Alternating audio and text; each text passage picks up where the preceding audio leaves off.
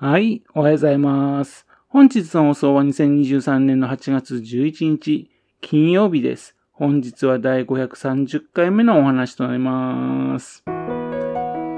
のチャンネルは福島県郡山市在住の特撮アニメ漫画大好き親父のぴょん吉が響きになったことをだらだらと話をしていくという番組です。そんな親父の独り言を気になりまして、もしもあなたの心に何かが残ってしまったら、ごめんなさい。悪気がなかったんです。不幸にこの番組に興味持ってしまったら、ぜひ今後もごひいきのほどよろしくお願いいたします。本日はショートバージョンです。郡山市出身のね、編集者のね、橋本一郎さんの話、ね、これまで何度かしております。あの、そのシート、それを使いましてね、アニソン、そちらの方をね、あの、販売されたっていう話だとかね、あるいはあの、サンコミックスっていうのをね、立ち上げまして、漫画を、漫画にですね、単行本っていうね、今は当たり前になったものね、それを作った方なんですね。そして、この間ですね、松森大志さんのね、湯煙スナイパー、と、その漫画のですね、新たなシリーズ、その原作を書き始めたっていう話をいたしました。84歳、ね、で漫画の原作をスタート。すごいですね、って話をいたしました。ところがですね、自分それまでですね、橋本一郎さんの原作した漫画っていうのね、実は読んだことなかったんですよ。70年代から80年代にね、漫画原作したってことですからね。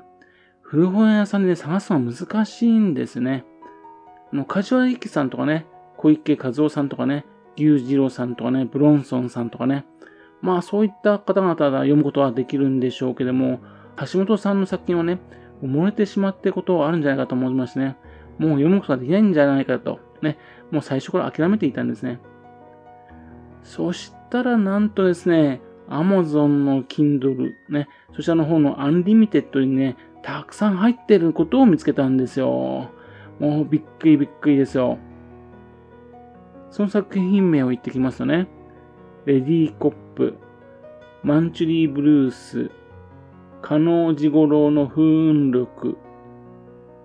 黒潮の尽きる島、柔道の歴史、嘉納治五郎の生涯が Amazon の Kindle、その Unlimited に入ってるんですね。いや、もしやと思いましてね、漫画図書館 Z を調べましたらね、さらにですね、テキサスのお宝という作品もね、そちらに入っていたんですね。というわけでね、一気にですね、昨日はそれを読んだんですね。湯煙スナイパーのね、松、松森大志さんと組んでる作品が多いんですね。レディーコップ、マンチュリーブルース、テキサスの鷹、それらがね、松森さんと組んでる作品です。それぞれですね、いろいろね、味わいが違いましてね、なかなか面白かったですね。明らかにですね、漫画のね、加納治五郎の生涯以外はですね、劇画っていう感じでしてね、なんか30年、40年ぐらい前にですね、タイムスリップしちゃったような感じしましたね。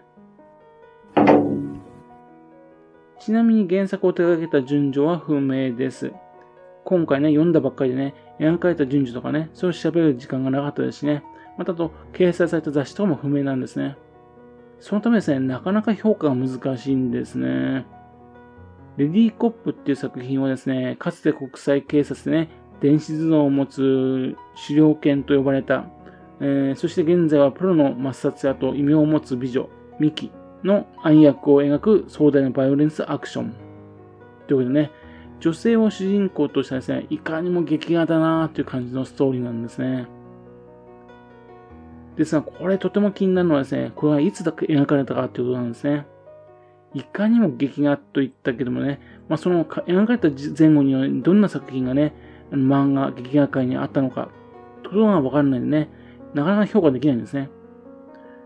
例えばこの90年代ならね、もうありきたりだなと思うんですが、70年代の初めた初めだったらですね、結構すごいんじゃないかと思うんですね。あの、篠原徹さんのね、ワニ文書っていうのが、あの、週刊プレイボーイに連載されていましたよね。あれより前だとしたらね、結構すごいんじゃないかなというふうに思いました。それから、マンチュリーブルース。これはですね、タイトルからですね、想像できませんけどね、戦争ものなんですね。昭和20年、満州に取り残された人々の明日を求めて描く男と女の物語を集めた短編集です。マンチュリーっていうのは満州のことなんでしょうね。短編集なのね。ですから場所もね、いろいろ変わるんですね。主人公たちも変わります。これがですね、絵の迫力、小回りとかすごいんですよ。1話ごとのね、ストーリーもですね、一編の映画のようなんですね。ですけども、暴力シーンとかね、そういうのが多いんでね、現在では実写化は難しいですからね。最終巻の部分にはね、それためにですね、別のシリーズがね、入ってたようです。そちらの方もね、面白かったですね。それから、黒潮の尽きる島。これですね、松森さんじゃなく、木村英二さんって方が絵描いてます。主人公の淳っていうね、大学の教員なんですがね、穂村さや子っていう美しい黒髪の少女に出会いましてね、さや子はですね、不思議な能力を持っているんでね、そして、えー、淳のね、えー、近未来の出来事を次々に言い当てていくんですね。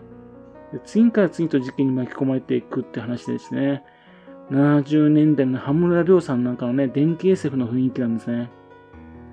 2ヶ月上話っていう SF ドラマありましたよね。そのようなね、雰囲気なんですね。その影響下で描かれたのか、それ以前に描かれたのか、それによってやっぱこれ評価変わると思うんですよね。こういう巻き込まれ方のね、不思議な世界についてかる電気漫画って昔ありましたよね。それからテキサスの鷹。これは松森さんですね。タイトルのね、アメリカ風ですがね、ほとんど関係なく舞台は日本です。ダーティーハリとかね、フレンチコネクションのようなね、海外の映画、また、漫画のドーベルマンデカみたいなですね、型破りな主人公がね、活躍する劇画です。ということで、この作品もですね、ドーベルマンデカよりですね、前か後かというところが気になるところなんですね。で中でも一番気に入ったのはですね、加納ジゴロ風雲録という作品です。加納ジゴロ風雲録。柔道のね、加納ジゴロを主人公にした漫画のようなタイトルですけどね、実は主人公はですね、加納ジゴロではなくてですね、西郷四郎なんですね。西郷四郎と言いますと、旧会津藩の出身で、山嵐っていう技を持つ伝説の柔道家です。夏目漱石のね、姿三四郎のモデルになった人なんですね。また黒沢家のね、続、姿三四郎とかね、映画化されてますよね。例えばあの、孝太郎まかり通る、広田達也さんのね、孝太郎まかり通る柔道編とかでもね、話題としてよく出てきましたね。タイトルでね、主人公に見える加納治五郎はね、欠点も多い人物としてね、描かれてるんですね。そのせいかですね、この作品はですね、黒帯疾風録っていう別の名前でね、あの、作品としても、あの、アマゾンの方に入ってるんですね。今回ね、この本間龍さんという作家を初めて絵を知ったんですが、川口海二さんっぽいですね、絵ですね。非常に好みの絵でした。そこですね、柔道の歴史、加納治五郎の生涯っていうね、漫画もあるんですね。こちら佐久間正明さんという方が書いてるんですかね。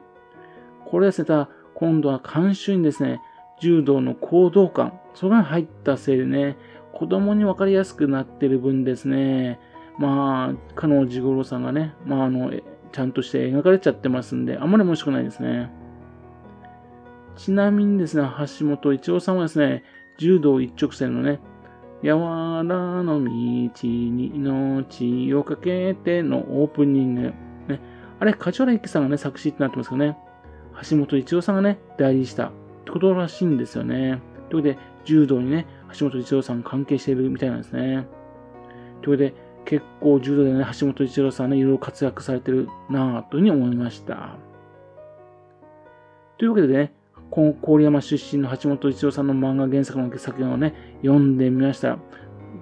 結構面白かったっていう話でした。今回の話以外にもですね、原作した作品が埋もれてんじゃないかというんで、ちょっと気になっているところです。探してみたいと思ってます。はい。それではまた次回よろしくお文吉のお宅の話をお付けくださいね。本日もお聴きくださいまして誠にありがとうございました。